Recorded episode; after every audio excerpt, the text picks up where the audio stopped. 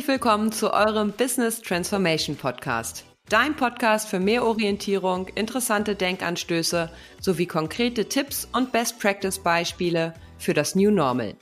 Ich bin es wieder, eure Miriam. Und ich freue mich riesig, heute erneut mit meinem Co-Host und Salesforce-Nerd Marco Wittig bereits die siebte Folge unseres Podcasts produziert zu haben. Heute sprechen wir über das Thema virtuelles Onboarding von neuen Mitarbeitern am Beispiel Salesforce, der weltweit führenden CRM-Lösung. Herzlich willkommen, Marco. Marco, die Corona-Situation und das damit verbundene virtuelle Arbeiten, welches aktuell häufig vom Homeoffice aus stattfindet, stellt viele Unternehmen weiterhin vor Herausforderungen.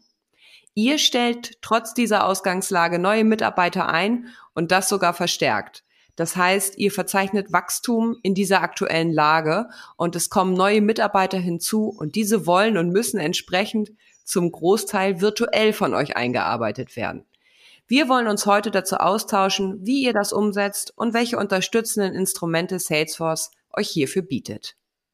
Wenn euch Themen rund um die Digitalisierung mit Salesforce interessieren, dann abonniert doch einfach unseren kostenfreien Podcast und hört auch in unsere vorherigen Folgen 5 und 6 rein, in denen es um den Einsatz von Salesforce und das Thema Nutzerakzeptanz geht. Marco, du arbeitest bei Facelift. Was genau macht denn eigentlich euer Unternehmen?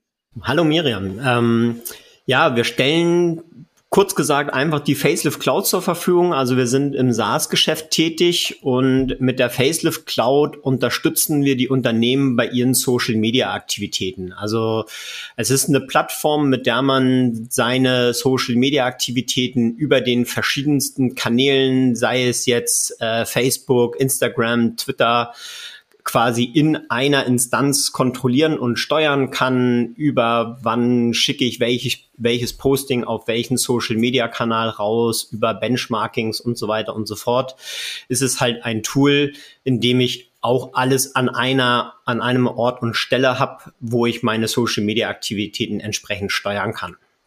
Jetzt hatte ich ja eingangs gesagt, dass ihr neue Leute einstellt und dass ihr wachst. Welche Leute sucht ihr denn aktuell? Aktuell sind wir viel im Bereich unterwegs, Entwicklung und Sales. Also natürlich haben wir auch die Corona-Pandemie ein bisschen gespürt und gab es auch bei uns, sage ich mal, so eine Stagnation sozusagen, wo wir auch gemerkt haben, dass insbesondere auch unsere Kunden, die ja teilweise auch aus dem Endkundengeschäft natürlich stammen, ähm, weniger Umsatz generieren können für uns auch. Und ähm, wir haben da aber mittlerweile auch wieder festgestellt, dass diese Unternehmen wieder umstellen, dass gerade Social Media viel natürlich äh, gefragt ist, gerade auch aktuell.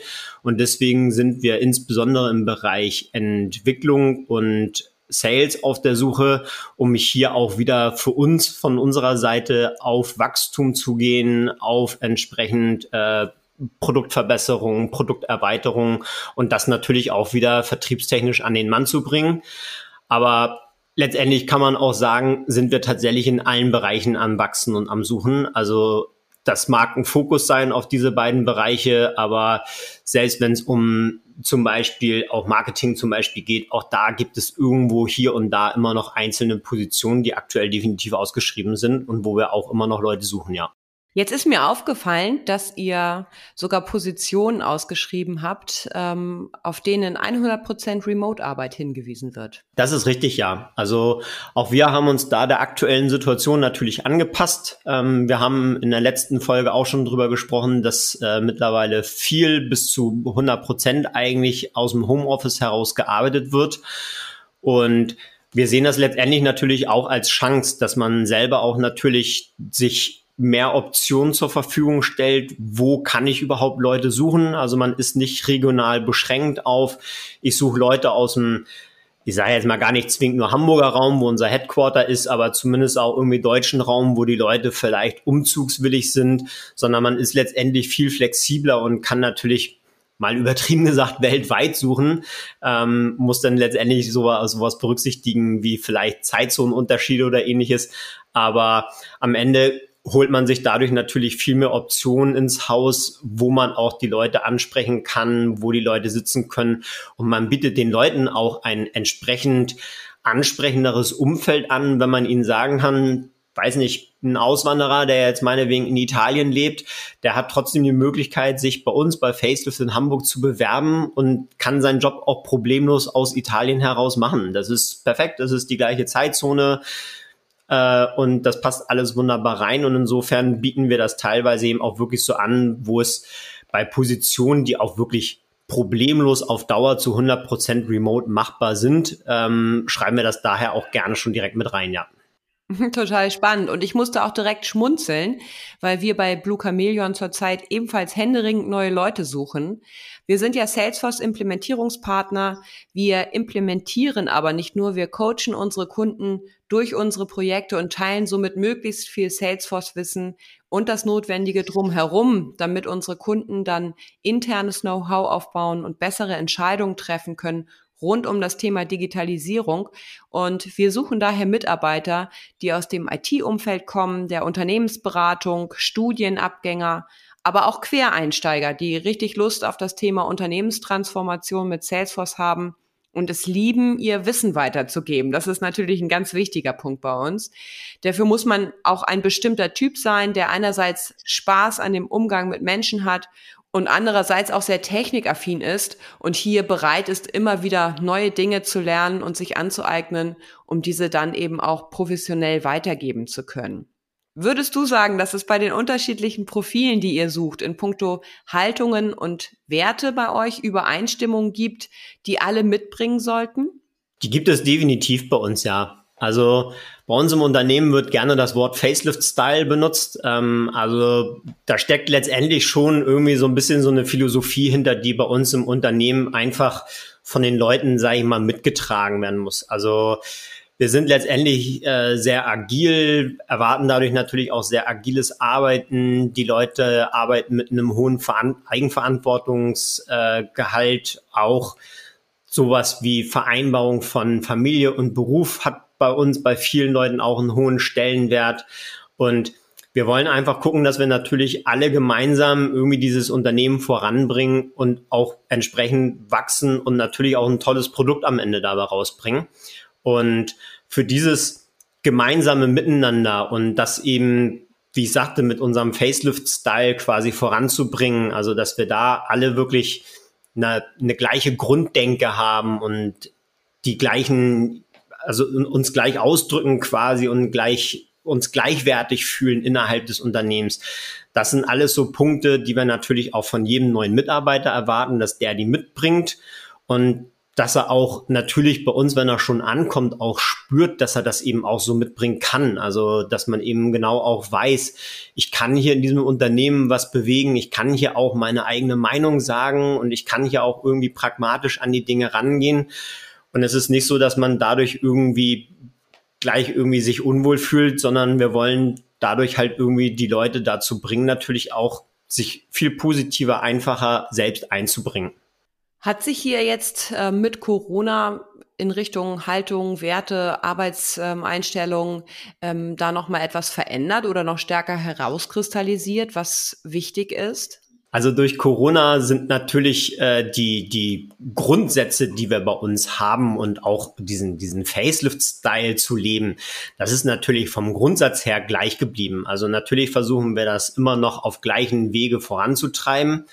Nur insbesondere durch dieses 100% Remote-Arbeiten und man sieht selten die Kollegen, man hat wenig so diese Interaktion miteinander, insbesondere auch, was man in persönlichen Meetings ja hat, irgendwelche Körpersprache, die da vielleicht zukommt. Das ist natürlich gerade bei neuen Kollegen dann umso schwieriger einzuschätzen, wie sind die tatsächlich drauf. Ähm, insofern kommen natürlich oder gar nicht neue Werte dazu, aber gibt es natürlich Werte, die entsprechend viel fokussierter auch ausgeprägt sein müssen. Also man muss natürlich auch zu neuen Leuten, gerade wenn man sie remote einstellt, muss man natürlich ein entsprechendes hohes Vertrauen auch entwickeln und das auf Basis von virtuellen Meetings, die man miteinander hat. Ähm, da haben wir ein Beispiel bei uns jetzt gerade selbst im Salesforce-Team zum Beispiel, den haben wir vor einem halben Jahr jetzt eingestellt, unser neuer Kollege. Und dieser neue Kollege, der hat jetzt gerade seine Probezeit überstanden und Ich habe diesen Menschen zum Beispiel noch nie persönlich getroffen, ähm, obwohl er bei mir im Team mitarbeitet.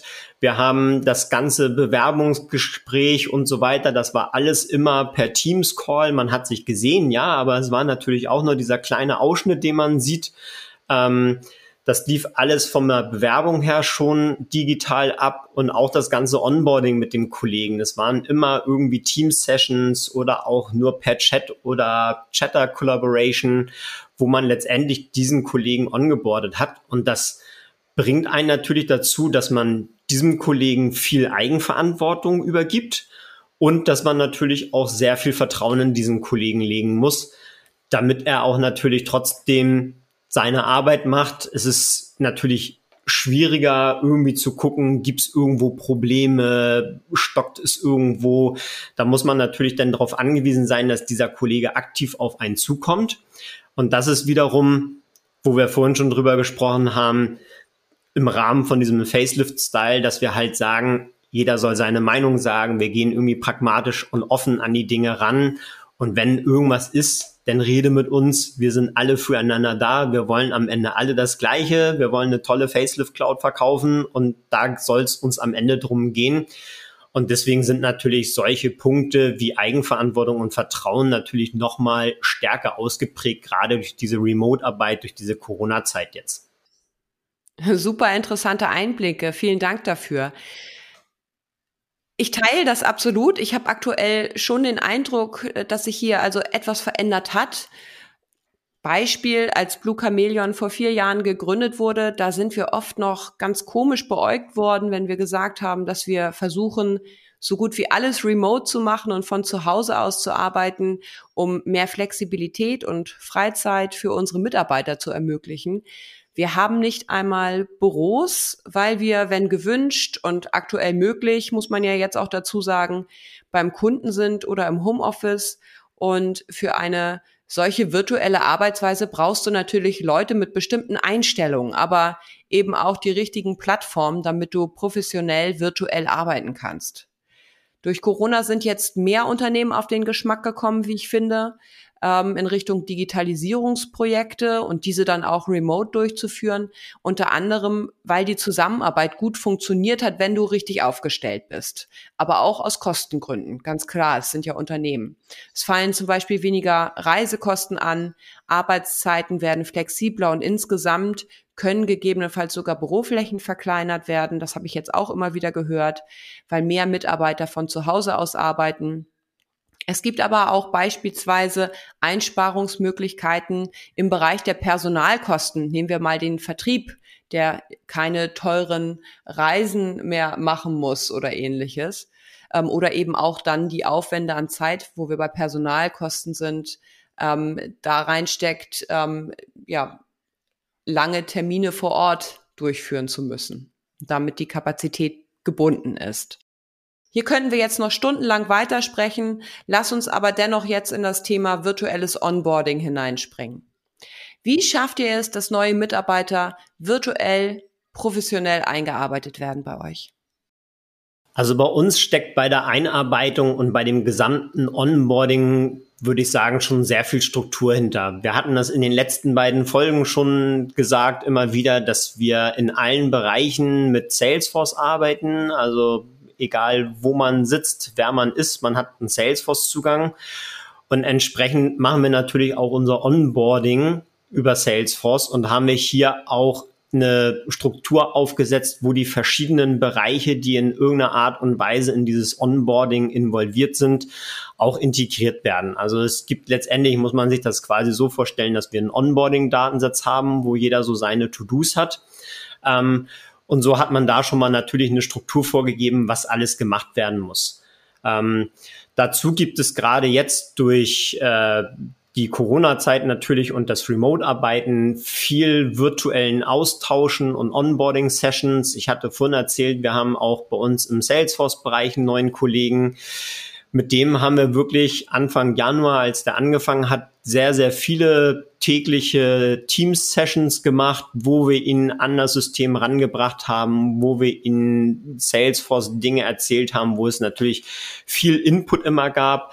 Aber wir haben das letztendlich auch versucht, immer zu kombinieren. Also es war nicht nur so, dass man sich acht Stunden hingesetzt hat und den neuen Kollegen irgendwelche Dinge über das System erzählt hat und der am Ende des Tages schon gar nicht mehr wusste, wo er eigentlich sitzt, ähm, sondern wir versuchen das dann natürlich auch so ein bisschen aufgelockert zu gestalten. Also wir haben auch in unserem Salesforce natürlich verschiedene Informationen zum Unternehmen, zum Job, zum äh, Ablauf, zu den verschiedenen Abteilungen. Wir haben ein Corporate Wiki zum Beispiel bei uns im Salesforce integriert. Ähm, und so versuchen wir auch während des Onboardings immer dem Mitarbeiter so im Rahmen seiner Eigenverantwortung verschiedene Möglichkeiten zu geben, sein Onboarding auch teils mit selbst zu gestalten. Also dann macht man zum Beispiel einen Termin, zwei Stunden, wo es darum geht, irgendwie Salesforce Customizings kennenzulernen und man kriegt irgendwie mal zwei Stunden Input und danach ist dann aber auch erstmal gut und dann kann der Kollege selber gucken, dass er das nochmal aufarbeitet, dass er sich vielleicht auch einfach mal andere Themen anguckt, einfach mal ähm, im Wiki liest, wie laufen eigentlich Dinge oder was für Kollegen arbeiten eigentlich im Marketingbereich zum Beispiel. Und dass es so eben auch nicht so dieses einschläfernde Gleichmäßige ist, sondern dass da natürlich auch so ein bisschen Abwechslung für die neuen Kollegen drinne ist. Und der Kollege eben auch im Rahmen von ja wirklich quasi Self-Studium selber entscheiden kann, in welchen Schritten geht er voran, was macht er als nächstes, wo man natürlich trotzdem auch immer gucken muss, dass man ihn auch dahin bewegt, wo er natürlich mal hin soll. Also ähm, da muss man natürlich trotzdem gucken, dass man auch das Know-how vermittelt bekommt, was er letztendlich braucht. Aber durch diese auch teilweise eben eigenverantwortliche Gestaltung und das Einbinden von dem Mitarbeiter auch in seinen Onboarding-Prozess erzielen wir da, glaube ich, ganz gute Erfolge und haben eben auch die Mitarbeiter Spaß dabei, denn entsprechend ongeboardet zu werden. Und ähm, ein letzter Punkt von dem Ganzen, das hängt bei uns teilweise tatsächlich von den Abteilungen ak aktuell noch, aber das wollen wir sogar überlegen, dass wir das auf alle Abteilungen ausweiten, ist unser Shadowing, was wir machen. Also sprich, die Kollegen sitzen dann tatsächlich, sei es mal für ein, zwei, drei Stunden oder je nach Bereich auch ganze Tage sitzen die neben einem anderen Kollegen und gucken den quasi den ganzen Tag über die Schulter. Also so muss man sich das vorstellen. Auch unser Salesforce-Kollege, damit der natürlich auch die Business-Prozesse kennenlernt, hat in die verschiedenen Bereiche trotzdem mal reingeguckt. Und da haben wir das halt auch so kombiniert, dass da auch eigenverantwortlich einfach Termine gemacht werden. Da werden dann höchstens mal so Kontakte hergestellt, geh mal im Sales auf die Person zu und mach da einfach mal einen Termin für zwei, drei Stunden, wo du dir einfach mal das tägliche Arbeiten eines Sales-Kollegen anguckst. Und das sind zum Beispiel schon Punkte. Wir haben jetzt gerade in unserem Angebotsprozess viel Umstellung gehabt. Da konnten wir diesen neuen Kollegen schon wunderbar mit einbinden, weil er eben trotzdem auch durch unseren Input als auch von dem Business Input schon viel auch aus dem Bereich letztendlich gehört hat und genau das ja auch das ist, wo wir ihn quasi haben wollen. Super. Jetzt ähm, glaube ich zu wissen, dass ihr ja auch äh, im in Salesforce selbst geführte Prozesse, also unterstützt in Form von Hilfetexten oder ähm, anderen Instrumenten, die durch Salesforce zur Verfügung gestellt werden, ähm, auch das Arbeiten auf der Oberfläche selbst ähm, vereinfacht und da unterstützt. Genau, korrekt. Also gerade in Salesforce auch versuchen wir viel auch mittlerweile gerade diese Prozessorientierung reinzubringen. Wir arbeiten da viel mit den Salesforce Flows, wo wir die entsprechenden Screens dann einbinden und wir versuchen dadurch auch selbst während des Arbeitens, sage ich mal, fast die Leute noch so ein bisschen weiter zu schulen. Also wir nutzen auch da die Möglichkeiten mittlerweile, dass man zum Beispiel noch erklärende Texte mit einblendet oder teilweise haben wir zum Beispiel auch Bilder mit eingebunden, wenn es eben auch so klassische Abläufe gibt, dass man auch eine Erklärung dazu hat. Ich befinde mich gerade in dieser Phase zum Beispiel von einem Onboarding-Case mit einem Kunden und was bedeutet das eigentlich? Welche Punkte stehen da eigentlich hinter? Und dann habe ich da zum Beispiel noch ein kleines Bildchen bei und dann weiß ich auch, okay, bin ich jetzt schon so weit, dass ich in die nächste Phase gehe oder äh, fehlen mir hier halt eventuell noch Punkte. Und dann nutzen wir halt die, die Möglichkeiten, die Salesforce selber gibt, sehr intensiv, sowohl von den Prozessen her als auch zum Beispiel die Kollaboration mit Chatter, ähm, in den verschiedenen Bereichen und was wir noch viel stärker ausprägen wollen, das ganze ähm, Taskmanagement über Salesforce, dass man auch in Salesforce in die Richtung kommt, To-Dos, die im System zu machen sind, dass man die entsprechend da abhakt.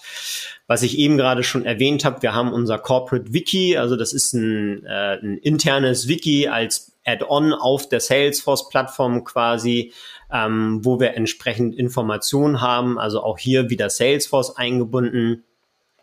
Parallel, das hatten wir in den letzten beiden Folgen auch schon angesprochen, hat jeder Mitarbeiter bei uns natürlich auch seinen Office-Zugang. Und auch da benutzen wir für eben natürlich den Austausch haben wir sowas wie Teams, aber auch da benutzen wir einen SharePoint für Dokumentenaustausch. Wir haben unseren Planner, wo ich zu unserem neuen Kollegen im Salesforce-Team wiederkommen kann. Für den haben wir zum Beispiel auch im Onboarding einen ganz eigenen Planner erstellt. Der Planner trägt auch den Namen von den neuen Kollegen und da sind halt wirklich To-Dos drauf im Sinne von, da fehlt noch das Shadowing mit der Sales-Abteilung. Ähm, hier ist ein Trailhead-Modul, was du machen kannst. Und wir müssen aber auch noch die Admin-Session machen, wo wir dir erzählen, wie gehen wir eigentlich mit äh, Workflows aktuell um zum Beispiel oder so. Und ähm, da benutzten wir dann zum Beispiel den Planner für, dass da eben die Karten immer wieder draufgekommen sind, was sind so die nächsten Schritte, die man machen kann. Und da kann man ja auch entsprechend Leute aus dem gesamten Unternehmen einladen, die da entsprechend drauf gucken können. Und als letztes Tool habe ich gerade schon bei dem Kollegen angesprochen, nutzen wir halt auch die Salesforce Trailhead Plattform, ähm, die Self-Learning Plattform von Salesforce, wo wir teilweise eben auch wirklich ähm, eigene Trailmixe erstellt haben, die wir den Leuten da auch mit an den Mann geben oder eben auch einzelne Module wirklich sagen, du möchtest in dem und dem Umfeld, sei es jetzt List-Views erstellen zum Beispiel, ähm, guck dir mal hier in dem Modul an, wie man sowas halt wirklich konkret macht. Für unsere Zuhörer würde ich gerne noch einmal auf das Thema Trailhead eingehen. Das ist ein wichtiges Stichwort. Trailhead ist eine kostenlose, bedarfsgesteuerte Lernplattform von Salesforce, die gamifizierte Lerninhalte vermittelt und letztlich von überall genutzt werden kann. Auf dieser Plattform kann man sich rund um Salesforce weiterbilden. Man könnte, wenn man Lust dazu hat, sogar ganz einfach vom Mobiltelefon, während man im Café auf seinen Kaffee wartet oder beim Friseur sitzt, spielerisch etwas zum Thema Digitalisierung lernen. Es geht aber noch weiter und da wird es dann jetzt auch wieder interessant für unser heutiges Thema. Es besteht auch die Möglichkeit, über MyTrailhead interne und unternehmensspezifische Trails im eigenen Branding zu übernehmen oder zu erstellen. Diese könnt ihr später dann sogar auswerten, um sehen zu können, wer sich bereits mit welchem Thema beschäftigt hat etc. Es können zum Beispiel Lernpfade für bestimmte Rollen und Funktionen erstellt und geteilt werden, um elementare Wissensgrundlagen zu schaffen. Beispielsweise könnte unternehmensrelevantes Wissen aber auch profilspezifische Informationen zur Verfügung gestellt werden, um so eine Einarbeitung von Mitarbeitern virtuell zu professionalisieren und zu vereinfachen. Es wäre also auch gut möglich, das Thema Onboarding äh, mit einem hohen Praxisbezug zum jeweiligen Unternehmen und zum Profil zu erstellen. Über die allgemeinen unternehmens- oder profilbezogenen Informationen wäre dies dann zum Beispiel auch für einheitliche Projektvorgehensweisen, für das Thema Genehmigungsprozesse und viele weitere Themen spannend. Und ich habe euch deswegen einfach mal vorsorglich den Link zu Trailhead in die Show Notes gestellt, so dass ihr im Nachgang oder auch jetzt direkt einfach mal reinschauen könnt. Ich möchte an dieser Stelle trotzdem gern noch einmal das Stichwort hoher Praxisbezug hervorheben, denn genau hier liegt aus meiner Sicht der entscheidende Unterschied. Du hast es vorhin auch schon so angesprochen. Es muss einfach abwechslungsreich sein, aber es geht auch noch weiter. Vielleicht kennt ihr das 70-20-10 Modell von Morgan McCall, Robert Eichinger und äh, Michael Lombardo heißt er. Ähm, dieses Modell besagt, dass wir zu 70 Prozent aus persönlichen Herausforderungen und praktischen Erfahrungen im Job, zu 20 Prozent von unserem direkten Berufsumfeld und unseren Vorgesetzten und nur zu 10 Prozent aus klassischen Fortbildungsmethoden wie Seminaren, E-Learnings, Literatur und Schulung lernen. Das bedeutet, dass der praktische Anteil möglichst hoch sein sollte, um Wissen und dann in einer nächsten Stufe auch Kompetenz aufzubauen. Solltet ihr hierzu Input benötigen, wie ihr das umsetzen könnt und wie ihr auch unterschiedliche Lernkanäle innerhalb eines Moduls berücksichtigt, dann könnt ihr euch sehr gern bei mir melden. Ich kann euch da helfen. Kommen wir zurück zu dir, Marco. Was würdest du unseren Zuhörern da draußen zum Thema Onboarding heute unbedingt mitgeben wollen? Das würde ich tatsächlich von zwei Seiten betrachten. Also einmal natürlich von demjenigen, der ongeboardet wird, von dem Arbeitnehmer, auf der anderen Seite halt auch von den anderen Arbeitnehmern, die aber das Onboarding durchführen. Ähm, und für beide Seiten ist wichtig, einfach die Leute mitnehmen. Also guckt, dass die Leute, die ihr onboardet, dass ihr die wirklich auch einbindet, dass ihr mit denen zusammenarbeitet, dass ihr den Leuten die Dinge auch nahe bringt, dass ihr eben mit denen gemeinsam quasi lernt. Und genauso von der Kollegenseite, der ongeboardet wird, lasst euch mitnehmen. Involviert euch, bringt euch ein und wenn man das gemeinsam macht, zum einen wird man feststellen, wie es auf einmal doch auch Spaß macht und auch eben, wie du es ja gerade selber gesagt hast, durch dieses gegenseitige Miteinander aufbauen und lernen ist auch der größte Lernerfolg einfach da. Und deswegen einfach gemeinsam die Dinge angehen, die Leute mitnehmen dabei und ganz wichtig auch noch als letzten Punkt einfach auch regelmäßig dranbleiben. Also nicht nur ganz am Anfang in der ersten Woche fünf Onboarding-Sessions machen und danach denken, der Kollege wird schon arbeiten, sondern einfach wirklich auch dranbleiben. Immer mal wieder mit regelmäßigen Sessions gucken, wie läuft es, nutzen die Leute das Tool überhaupt noch richtig, gehen die womöglich irgendwelche Umwege oder klicken irgendwo Pfade ab, die total überflüssig, unnötig sind. Holt auf der einen Seite Know-how ein, lasst auch euch Feedback geben, was eventuell gut oder auch schlecht läuft. Das ist wichtig, auch beides natürlich immer mitzubekommen und dann eben gemeinsam wirklich einfach gestalten. Super, herzlichen Dank. Ich würde auch ganz gerne noch ein paar Worte loslassen aus einer etwas übergeordneteren Perspektive ähm, und ähm, euch folgende Punkte mitgeben wollen. Geht das Thema Onboarding bitte, bitte strukturiert an.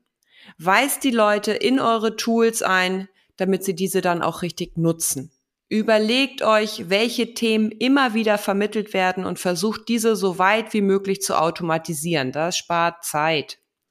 Wenn ihr Salesforce schon nutzt oder nutzen wollt, macht euch zum Thema Trailhead schlau und versucht einen hohen Praxisanteil in eure Onboardings zu integrieren. Theorie allein reicht nicht aus, um Kompetenz zu erlangen. Sollten euch jetzt noch konkrete Fragen zu diesem Thema unter den Nägeln brennen oder ihr habt gegebenenfalls Themen, die wir in einer unserer nächsten Folgen für euch beleuchten sollten, dann schreibt mir gern in unser Kontaktformular. Den Link dazu findet ihr in den Show Notes. Vielen herzlichen Dank für eure Zeit. Lasst uns loslegen und gemeinsam in die digitale Zukunft starten, aber denkt unbedingt auch an das Entscheidende drumherum. Viele Grüße, eure Miriam und euer Marco.